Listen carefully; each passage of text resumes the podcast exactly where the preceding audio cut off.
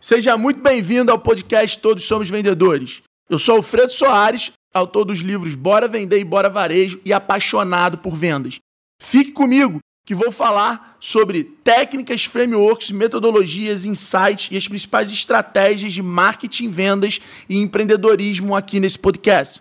Eu convido você a me seguir no Instagram para a gente poder interagir e eu estar tá tirando mais dúvidas e recebendo o seu feedback. Então me segue lá, arroba Alfredo Soares. Vamos ao conteúdo e bora ouvir. Primeiramente, obrigado pela, pela, pelo seu tempo aí. Sei o quanto é corrido para você. É, então, já em nome da nossa audiência aqui, obrigado, Cris. Imagina. Queria que você abrisse falando um pouquinho sobre quem é você, sua experiência. Eu conheci o Cris mais ou menos há uns cinco anos atrás. Eu tinha acabado de fundar a X-Tech Commerce.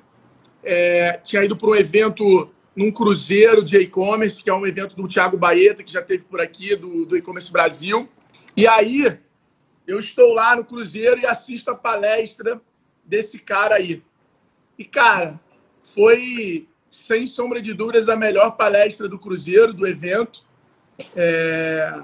E aí comecei a acompanhar o trabalho do Cris e cada vez mais impressionado com a capacidade que ele tem de não só criar estratégias de atendimento, como transformar o atendimento, o suporte, numa área de marketing da empresa, ou seja, transformar o relacionamento com o cliente e os problemas em ações de marketing, em ações de histórias, e fazer isso, obviamente, virar o conteúdo legítimo que a gente tanto fala aqui, o conteúdo verdadeiro. Então, Cris, se apresenta aí pro pessoal para a gente começar esse bate-papo aí. Pô, que responsa, hein? Já jogou a carga pesada nas costas aqui. Eu sou Cristiano Chaves, pode me chamar de Cris. Eu atuo no mercado digital aí há mais de 15 anos, com passagens pela B2W e pela Arezo. Ao lado da cliente aqui na Arezenco, eu estou há oito anos e meio. E eu sou só mais um, só mais um desse time incrível que a gente tem aqui. Esse time apaixonado por pessoas, né? Apaixonado pelo ser humano, né? Apaixonado um, pelo colega do lado primeiro, né? Porque não vai adiantar nada a gente querer fazer algo pela cliente, ter empatia pela cliente, que é uma pessoa que a gente nunca viu na vida, se a gente não tem empatia com a pessoa do nosso lado, né? Então essa cultura forte aí de se colocar no lugar do outro que a gente criou aqui no saque faz com que hoje a nossa cliente naturalmente seja impactada, seja encantada ali no, no dia a dia dela, gerando essa conexão emocional muito forte com a nossa marca. Cris, eu queria começar. Como é que você foi parar em atendimento, irmão? Como é que. Porque assim, o suporte e atendimento na empresa é uma área que claramente você vê que as pessoas. Hum, né, elas ficam naquela assim, parece a área dos renegados. Né? E na verdade não é. Na verdade, a área de suporte, que por muito tempo era, era lembrada como tele, a teleatendimento, suporte, o cara do problema, cada vez mais vem ganhando protagonismo. Mas você começou nesse mundo quando era a área dos renegados. Como é que foi parar nessa área de atendimento? Infelizmente, ainda é muito, né? A área dos renegados. Porque é muito fácil a gente subir num palco, a gente ir nas redes sociais, publicamente a empresa falar que se importa com a área de atendimento, se importa com o cliente, e no dia a dia a gente sabe que o atendimento no Brasil ainda deixa a desejar, né? Evolu evoluiu bastante, mas ainda deixa a desejar. E deixa muito a desejar por causa do tratamento que é feito né, com os, os, os, profissionais de atendimento.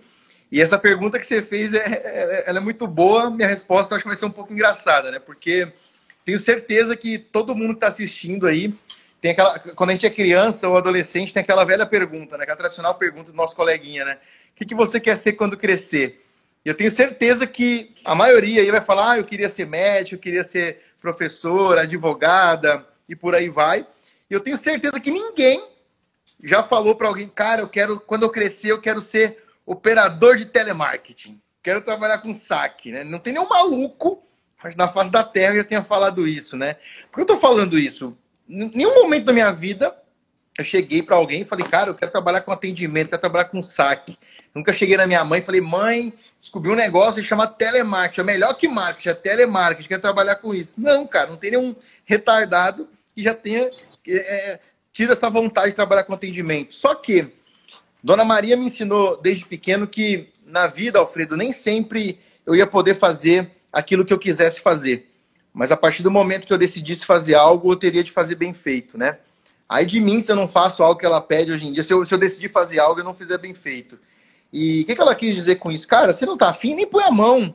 Agora, se você resolveu me ajudar, resolveu fazer alguma coisa, você faz bem feito, você faz com carinho, você coloca amor naquilo que está fazendo.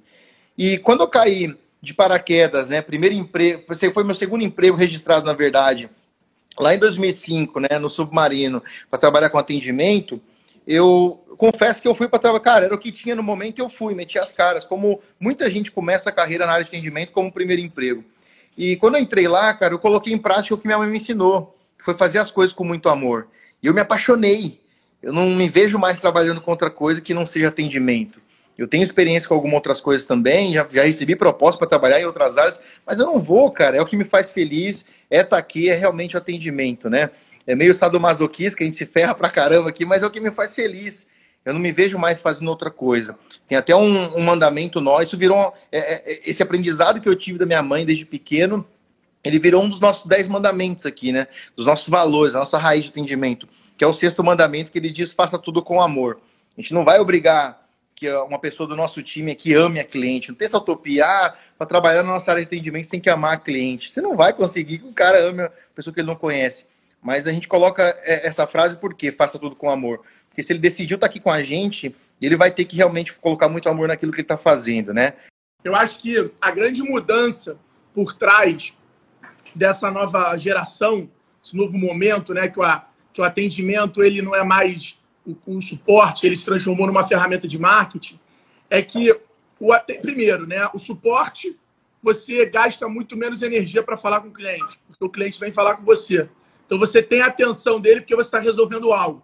Então, o que eu sempre ensino no Gestão 4.0 é que muitas vezes a gente quer contratar pessoas para ser SDR, para ser hunter de oportunidade, para mapear oportunidade, e a gente às vezes esquece que, assim como o financeiro, o suporte, que é onde o cliente vem falar e ele está totalmente necessitando de uma reciprocidade, esperando uma solução, ou seja, você consegue naquele momento não só encantar o cliente, criar conteúdo, como identificar oportunidades para levantar para o time de vendas. Então, eu, eu, ensino muito isso no gestão, que a, a gente busca pessoas, muitas vezes, para trabalhar com suporte, para trabalhar com cobrança ali, com skill errado, com skill de só ficar suportando o problema e não resolvendo o problema, identificando oportunidade. Isso está muito no skill e no treinamento que a empresa dá para atendimento. E aí, quando eu vi você falar, me lembrou uma, uma coisa muito importante que eu acho que é. Talvez isso tudo tenha tomado uma proporção diferente, porque o atendimento nessa nova era da social media acabou se tornando, cara, o grande escudo da companhia. Porque o cliente hoje ele não precisa mais ir no Reclame Aqui ou ir no jornal. Ele não precisa. Basta ele ligar os stories e fazer uma sessão de stories e ele pode alcançar milhares de pessoas e a empresa ela tem que rezar para aquilo ali não viralizar e impactar milhões de pessoas e chegar Exato. a virar um problema de processo e chegar a virar um problema das pessoas sabotarem, né? das pessoas pararem de comprar, como já aconteceu com o cachorro, com o Carrefour, que o Carrefour não tinha nada a ver com aquilo e, e, e foi tudo. E aí a Cris da Nubank, ela falou um negócio que eu acho muito bacana né? E que eu acho que alerta aí muitas empresas para esse estilo de pessoa, que é, cara, tem certas, você não ensina alguém a amar. Você não ensina alguém a querer resolver problema dos outros. Isso são skills, são características que se você pegar um cara que não entende do Zendesk, que não entende das coisas, mas o cara que gosta de resolver, de resolver problema, sabe aquela diferença do Uber? que você entra, bate a porta forte, o cara já faz, porra, sei o que lá, o cara já. E a diferença do cara que entra e fala, pô, tudo bem, como é que você tá? Aqui é uma música, uma água gelada. Então, muitas vezes é melhor você ter uma pessoa que tem essas características do que ter uma pessoa que seja mega competente nas habilidades táticas, mas que não tenha essa característica. E aí eu te pergunto, você escalou o bom atendimento, tá? Ou seja, primeiro desafio é construir um bom atendimento, tá? Que já é foda. O segundo desafio é escalar isso. E você não escala um bom atendimento nem só com pessoas, nem só com tecnologia. Porque se você vai para o lado da tecnologia, fica robotizado. Se você vai para o lado de pessoas, você estoura o budget. E é mais difícil você conseguir ter um padrão. Ou seja, uma das áreas onde eu vejo que para você conseguir um atendimento bom tem que investir em pessoas, processos e tecnologias. Uhum. Eu queria que você desse uma dica para a galera de como é que você hoje contrata pessoa para o teu time. Show.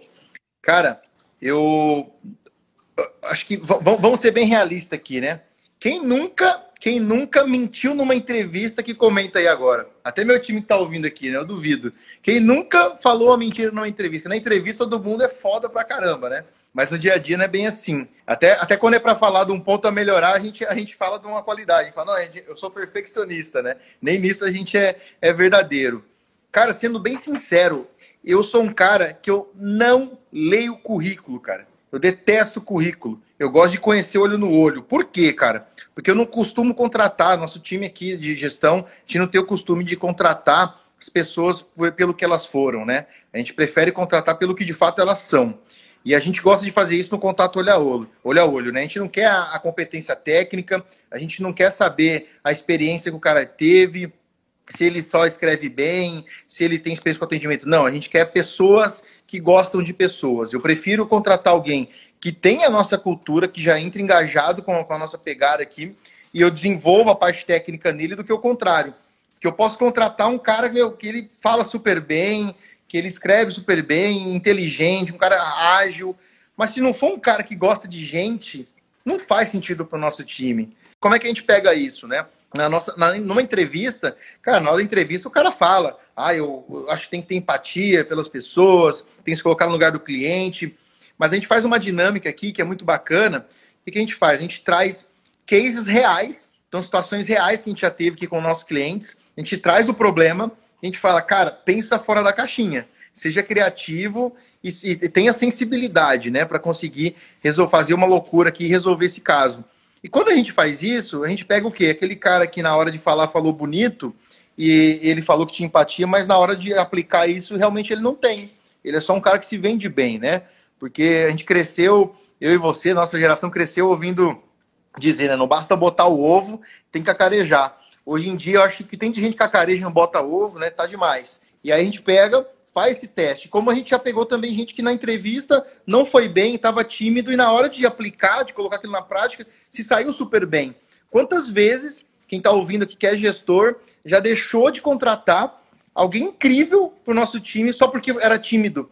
A gente também cresceu com essa cultura corporativa de que, cara, o cara foi muito tímido, não abria a boca na entrevista, mas quem disse que o cara tímido também não pode ser excelente, né?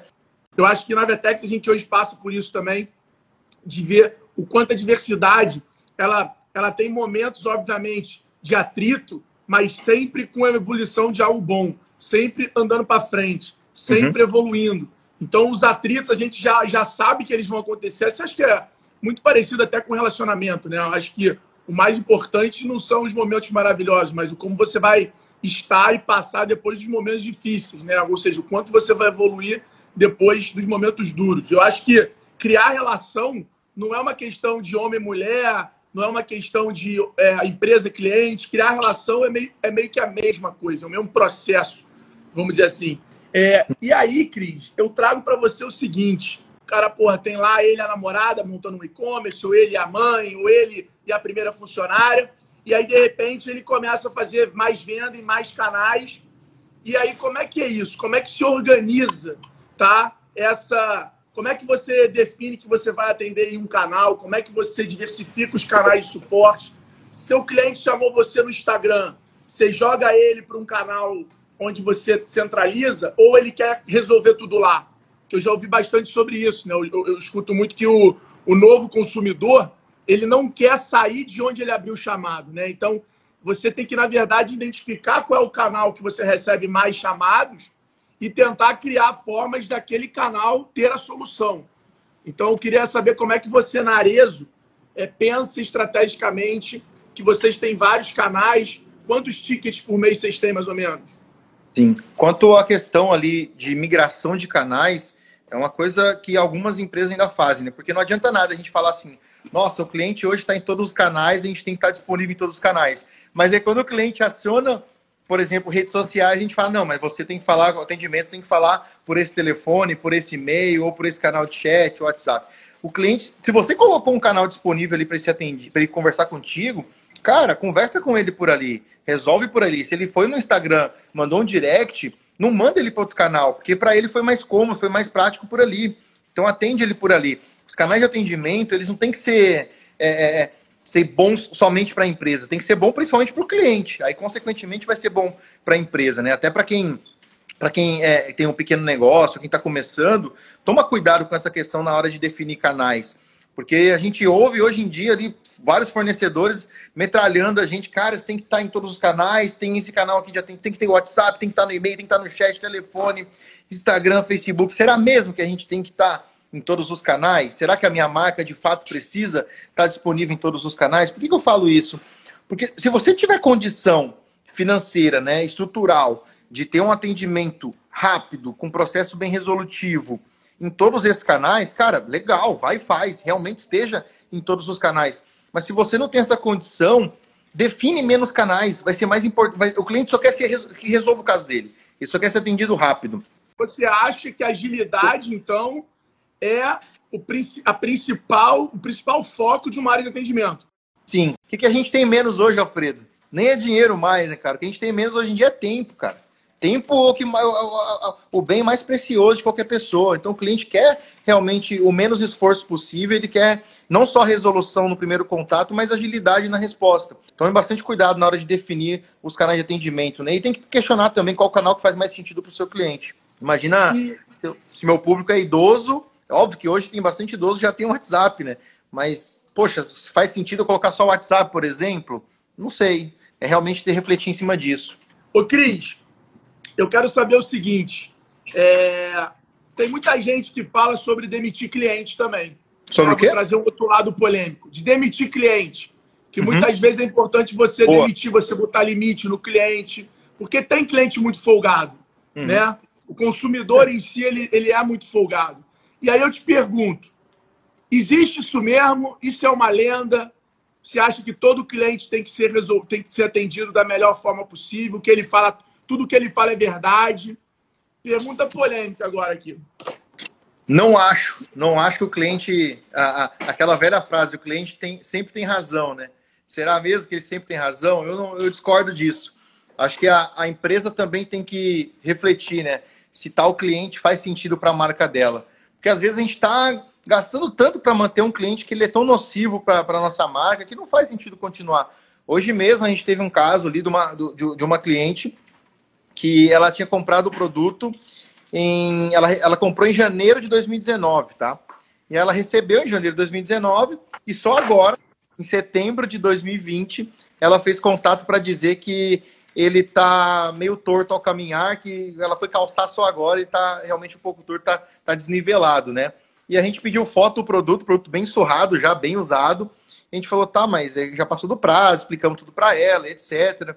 E ela disse assim, ah, eu... É, é, aí, aí a gente pegou no pulo, né? Porque ela falava que tinha comprado um presente de Natal, mas ela comprou no final de janeiro de 2019. Aí depois ela falou que não tinha feito contato com a gente antes por causa da pandemia, mas a pandemia foi em 2020, não foi em 2019 e ela falava que ela era da área de marketing e que ia difamar a marca nas redes sociais. E quando a gente ligou para ela hoje, ela falou que era da área financeira. Então, assim, será que faz sentido a gente ter esse tipo de cliente, né? E a gente estava tentando resolver com ela diretamente aqui pelos canais de front, não estava resolvendo. Falei, cara, pega o telefone e liga, né? E aí, quando a gente ligou para ela, mas para realmente deixar as coisas mais claras, e ela continuou não aceitando, né? Ah, eu vou postar nas redes sociais e tal. Por que eu estou falando isso? É, o, a, a, por mais que algumas empresas, algum, alguns gestores hoje em dia falem assim, ah, a cliente nem sempre tem razão até ela postar nas redes sociais, né? Porque não adianta nada a gente pegar, a cliente não tem. Não, a cliente nem sempre tem razão, não. Mas quando ela posta nas redes sociais, a gente sai desesperado, querendo abrir exceção, querendo atender. é, a, quando a gente não tinha as redes sociais, o atendimento do Brasil era muito pior e as empresas, como é que era o olhar, né? A empresa aqui e a cliente aqui, né? Aquele olhar de cima. Então a gente sofria demais com o atendimento do Brasil para resolver. E quando a gente criou as redes sociais, as marcas enxergaram que é uma baita oportunidade de conseguir divulga é, de divulgação, né? De marketing mesmo ali para as próprias marcas e de vendas. Só que as marcas esqueceram que aquilo poderia virar um canal de atendimento também. E acabou virando. Porque da mesma forma que aquilo começou a gerar receita, começou a gerar reclamação. E as empresas não estavam preparadas para atender as reclamações que vinham chegando. E por conta disso, as empresas começaram, qualquer reclamação já abrir exceção. E o comportamento do consumidor qual que é? Pô, eu estou enxergando um caminho aqui que dá certo, vou usar também. E hoje, quantas marcas a gente não abre o Instagram, a gente vê um monte de cliente lá reclamando. E quantas vezes a gente não dá razão até, nossa, que absurdo. Mas a gente não sabe o que de, o que de fato é, porque na maioria das vezes a cliente não coloca aqui ali todos os pontos realmente, né? Então a gente fica naquela situação, poxa, será que faz sentido eu tomar partido acreditar nessa cliente ou não? Por que eu tô falando isso? Tomem cuidado, ah, não estou falando que não tem que ter exceção, tem que ter exceção sim, tem que sair do processo muitas vezes, mas é a gente refletir se faz sentido a gente abrir exceção e tomar cuidado para não deixar isso público, porque se outros clientes começarem a enxergar, ah, é só reclamar no Instagram que eles abrem exceção rapidinho, cara, isso vira uma bola de neve, daqui a pouco você não se sustenta, porque os outros clientes vão começar a ter o mesmo comportamento. Então, cara, tem que ter sim, a empresa tem que decidir atender ou não, como essa de hoje, a gente falou, cara, não vamos atender, não vamos atender mesmo. Entendi. E eu queria entrar agora já direto no seguinte, tá? A gente vai passar por processo para depois ir para tecnologia.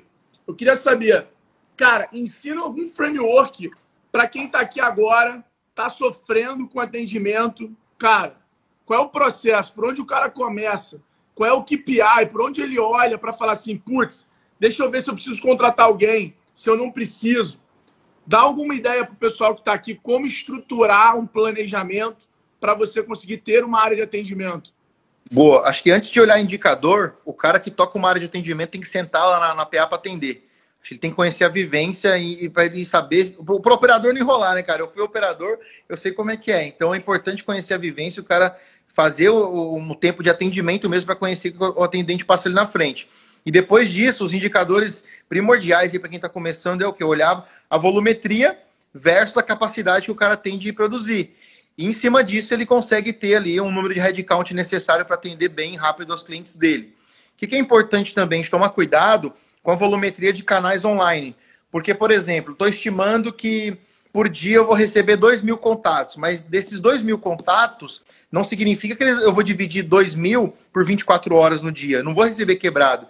E se eu tenho um canal de e-mail, que é um canal offline, ok. Porque eu vou receber naquele mesmo dia 2 mil e-mails, eu respondo quando der, dentro do prazo. Agora, se eu tenho canais online, seja WhatsApp, chat, é, redes sociais, telefone, aqueles dois mil pode ser que num pico, sei lá, das 11 da manhã até umas duas da tarde, eu receba 1.500 de uma vez. E se eu não tiver um time preparado para atender durante aquele pico, cara, eu vou ter um número enorme ali de abandono de, de contatos, de reclamações que clientes não conseguiram ser atendidos. O tempo médio de espera para ser atendido vai ser altíssimo. Irado, irado, Cris. E, cara, deixa eu te falar uma coisa agora. Indo para a parte de tecnologia, né? Tecnologia, eu acho que é um dos principais pilares para você conseguir escalar um bom atendimento. Né? Eu, por exemplo, sempre usei Zen 10, já tive o prazer de ir lá no Vale do Silício visitar os caras. Acho que eles são uma solução que democratizam a tecnologia para um bom atendimento. Essa é a grande realidade. É, hoje tenho o grande prazer de ser parceiro dos caras aqui no Brasil sei que você usa Zendesk, mas eu queria entender, tecnologia, qual é a importância dela de 0 a 10 para você conseguir ter um bom trabalho de atendimento? Oito, acho que oito, porque não vai. Eu, eu já fui atendido por alguns players assim que tinha uma plataforma de atendimento extremamente simples, mas o atendimento por trás era foda. É, não vai adiantar nada você ter a melhor plataforma, a melhor tecnologia, se você não tiver pessoas apaixonadas por trás, um bom processo desenhado, isso não vai adiantar nada, cara. Então acho que a tecnologia é extremamente importante, mas o principal está por trás, são as pessoas do processo. Interessante, interessante.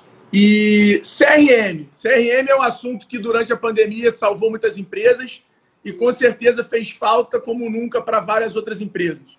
Qual é a tua visão da importância de um CRM para você conseguir ter o histórico do cliente, para você conhecer os dados e assim, quais são os dados que você vê como fundamentais para uma marca ter do seu cliente, do seu consumidor, para poder prestar um bom atendimento, né? Porque o atendimento Pô. não é só o passivo, né, Cris?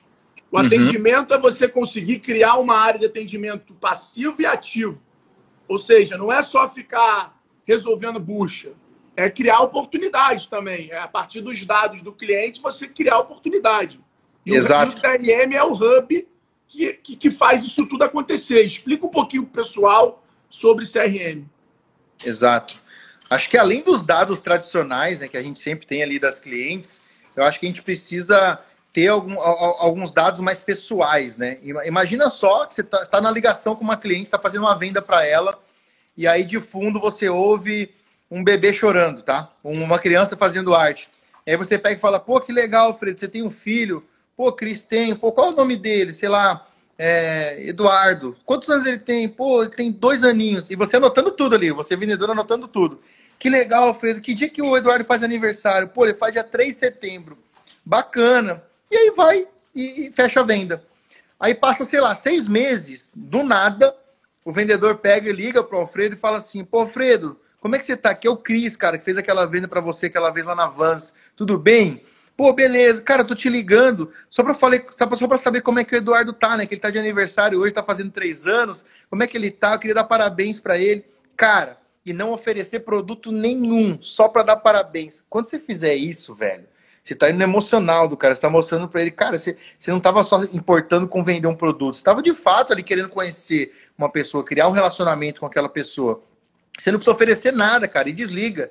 Tenho certeza que esse cara aqui, ó, nunca mais compra em lugar nenhum que não seja contigo. Aí você pode fazer isso com pet, etc. Né? É um exemplo básico assim, que dá para ser feito. Eu acho que além de ferramentas CRM, né, que a gente tem que ter dentro de casa para olhar o máximo de dados possível das clientes, eu acho que a gente não usa uma, uma ferramenta é, a gente usa muito no, no nosso âmbito pessoal, mas para no âmbito profissional acho que a gente não usa tanto ainda, que é uma plataforma, uma, uma ferramenta fortíssima para CRM, que são as redes sociais. Tem muito case, até se tiver tempo para contar algumas histórias de encantamento, nossa, eu queria muito contar, mas tem a maioria, na verdade, dos nossos cases, a gente decidiu o que fazer stalkeando as redes sociais dos clientes buscando no Face, no, no Instagram e vendo que ela gostava, com que ela trabalhava, onde que ela morava, como é que era o clima lá e as paixões, os hobbies, etc.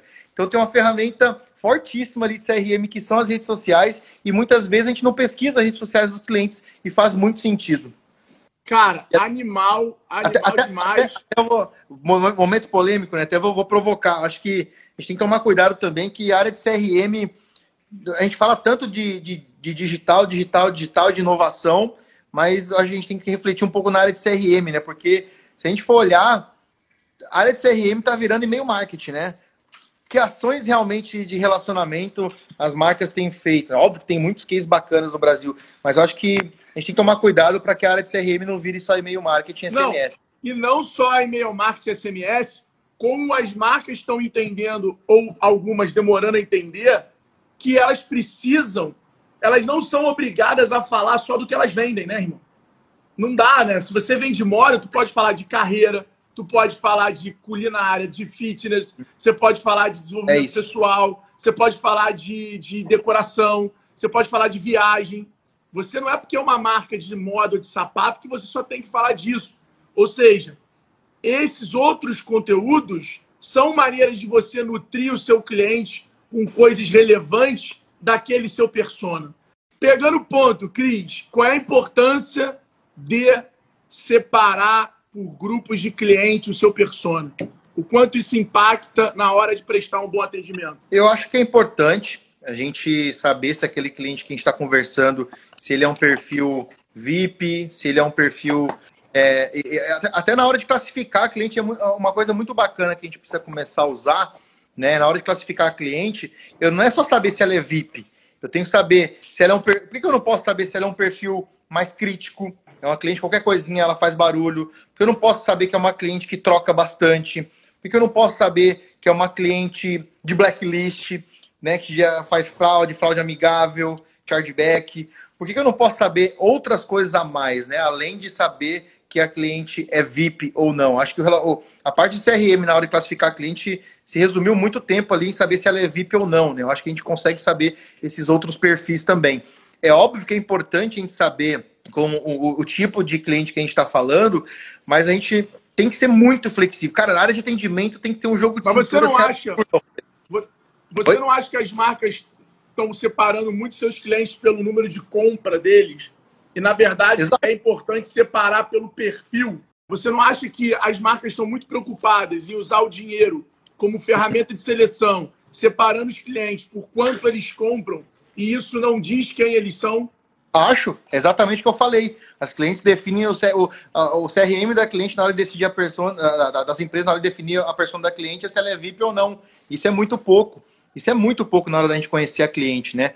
Acho que a gente tem que personalizar o CRM, porque por mais que a gente tenha um perfil médio ali das clientes que compram com a gente, cara, as pessoas são diferentes e, e a gente pode fazer um, um, CRM mais personalizado. Eu falar com o Alfredo de uma forma diferente da que eu falo com o Cris. Isso se eu tiver, de fato, como medir isso e realmente controlar os perfis dos meus clientes, né? E para atendimento especificamente, o cara tem que ter muito jogo de cintura. Por quê?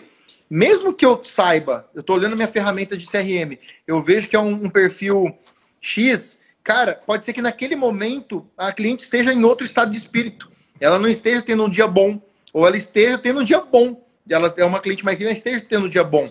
O que, que eu estou querendo dizer com isso? Personaliza o atendimento. Uma coisa é você responder na, na, na timeline, outra coisa é você estar tá no direct, estar tá no Instagram, estar tá no chat. Cara, usa a linguagem de cada cliente. Se aquela cliente está mais crítica, tá bem séria, pô, não vai chegar com ela mandando emoji, mandando beijo, ela vai te mandar para aquele lugar. Então personaliza, seja mais direto. Porque, independente do, de como a cliente fala com você, com, com a sua marca, a cliente só quer, que, só quer resolução. A cliente não entra por, só porque tá. Às vezes entra porque tá carente, mas na maioria das vezes só quer resolução. Então vai resolve. Agora, se você está com uma cliente que já está toda informal, pô, não me chamou de Cristiano, me chamou de Cris, está mandando emoji, cara, fica amigo dela. Personaliza. A cliente vai sentir tratada como única, né? Isso é muito bacana. E quando a cliente se sente tratada como única, ela começa a nos enxergar também como únicos, né? É fazer com que o atendimento seja um fator decisivo de compra. Cara, foda, foda, muito bom isso. Mas a grande conclusão que eu tiro, que eu queria deixar de ensinamento é: se o teu negócio não está produzindo histórias e se conectando com os clientes, tem alguma coisa errada no que você está fazendo. Conecte o seu negócio com o cliente. Humanize a forma de se comunicar e produza histórias. Crie histórias, porque no final é isso que transforma empresas em marcas. Então, essa é a minha conclusão da aula de hoje. Espero ter ajudado aí com essa síntese que eu, particularmente, anotei aqui hoje e estou passando para vocês. E é com você, Cris. Que que, qual é essa mensagem final que você quer deixar para a galera? Só queria mandar um beijão aí pro meu time, né, que participou, essas pessoas que são apaixonadas. Meu maior presente profissional são vocês, né? É, Areza é um grande presente, é, as clientes também são, mas vocês são meu maior motivo de vir trabalhar feliz todos os dias. Eu sou apaixonado por todos vocês. Galera, essa foi a aula de hoje. É isso aí. Tamo junto. Bora vender, vamos para cima. Cris, tamo junto. Valeu, irmão. irmão. Abraço. Cuida, um abraço. Valeu. Tchau, tchau, gente.